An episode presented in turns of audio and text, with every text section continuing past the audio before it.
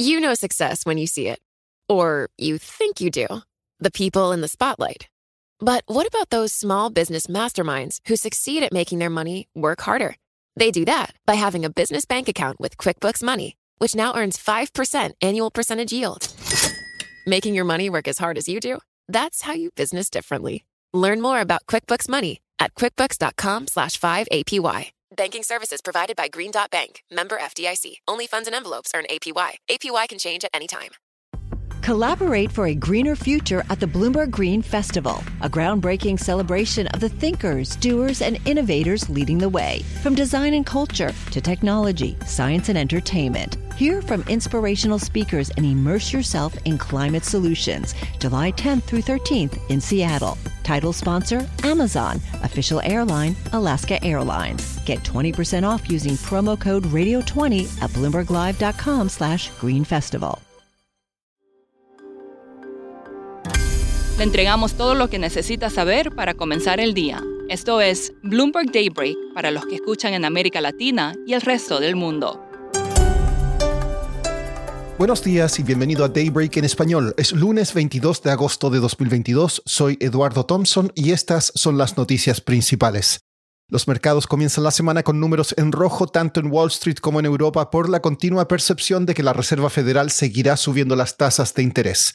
Asia cerró a la baja, el crudo cae y el Bitcoin baja a cerca de 21 mil dólares.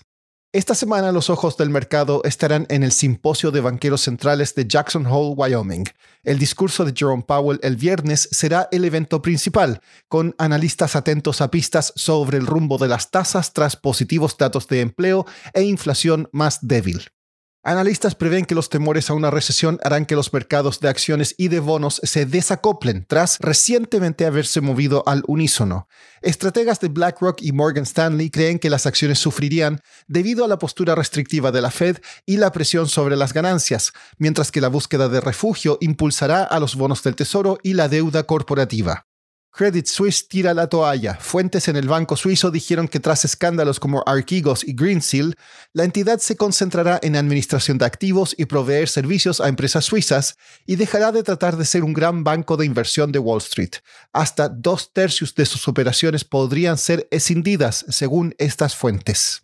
Una sequía en China está provocando racionamiento de energía en Sichuan, un centro de fabricación para baterías de vehículos eléctricos y paneles solares. El presidente de Ucrania, Volodymyr Zelensky, descartó cualquier conversación con Rusia si éste enjuicia a soldados capturados al defender Mariupol. El embajador ruso en la ONU dijo al Financial Times que su país no ve una solución diplomática a la guerra y que espera un conflicto prolongado. Pasando a América Latina, el gobierno de Gustavo Petro planea despenalizar la cocaína y la marihuana en Colombia. Felipe Tascón, el zar antidrogas de Petro, dijo a The Washington Post que Bogotá propondrá un mercado de cocaína regulado. Sería un golpe contra Estados Unidos, que ha invertido miles de millones de dólares en su guerra contra las drogas en el país. En México, autoridades arrestaron al ex fiscal general Jesús Murillo Caram y emitieron órdenes de arresto contra 20 militares por la desaparición de 43 estudiantes en la localidad de Iguala en 2014. En Chile, dos encuestas publicadas el viernes indican que la opción rechazo a la nueva constitución se impondría en el referendo del 4 de septiembre.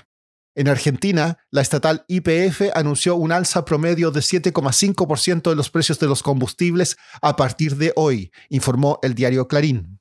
La demanda por gas natural licuado en el mundo se está disparando y ha hecho que países que hasta ahora no exportan el producto, como México, busquen una tajada de este atractivo mercado. Sergio Chapa es periodista de Bloomberg News en Houston y nos cuenta más. Hoy día vivimos en un momento hay una gran oportunidad para México para hacerse exportador de gas natural licuado. Y vivimos en un momento en el mundo en la crisis de energía, donde hay falta de gas natural por todo el mundo no hay gas natural suficiente para la industria, para hacer electricidad, para calentar las casas. Entonces, México tiene mucha capacidad de gas natural en la forma de gasoductos que vienen de los Estados Unidos y encima de la demanda de México. Entonces, la idea es que hay como ocho proyectos propuestos. Hay uno bajo construcción y siete propuestos para exportar el gas natural desde México a los mercados de Asia, de Europa Y, y si cumplen todos los proyectos, México puede lanzarse desde cero hasta el cuatro más grande exportador de gas natural licuado en el mundo. Sergio, ¿hay suficiente gas en Estados Unidos y México para este plan?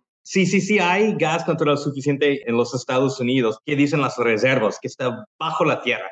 La, la, la pregunta es la producción diario de gas natural para la exportación a México y luego para hacerse exportaciones de gas natural licuado desde México hasta, el mundo. Lo que necesitan hacer es aumentar la producción en los Estados Unidos y conectarlo con los gasoductos a México. ¿Y qué tan factibles o qué tan eh, prácticos son estos proyectos? La verdad es que entre los siete proyectos propuestos, hay algunos que enfrentan dificultades para infraestructura. Por ejemplo, hay un proyecto propuesto en, el estado de Oaxaca, en el sur de México. En este momento no hay gasoductos que corren desde el Golfo de México hasta Oaxaca, pero por ejemplo para la expansión de la exportadora Energía Costa Azul en Baja California no hay ningún problema. Es muy fácil expandir una planta que ya existe, que ya está conectado a, gasoductos. Eso sería muy, uno de los más fáciles para proyectos para expandir. Por último, la nueva precuela de Juego de Tronos colapsó HBO Max anoche con más de 3.000 interrupciones reportadas en Estados Unidos. Warner Bros. Discovery dijo que solo una pequeña parte de los usuarios tuvo problemas al usar dispositivos de Amazon. Eso es todo por hoy. Soy Eduardo Thompson. Gracias por escucharnos. Para conocer todas las noticias que necesita para comenzar el día, revise Daybreak en la app Bloomberg Professional, donde puede personalizar las noticias que desee recibir. También puede suscribirse a la versión solo audio en Spotify, Apple Podcasts o la plataforma de su preferencia. Eso es todo por hoy. Escuche de lunes a viernes Bloomberg Daybreak.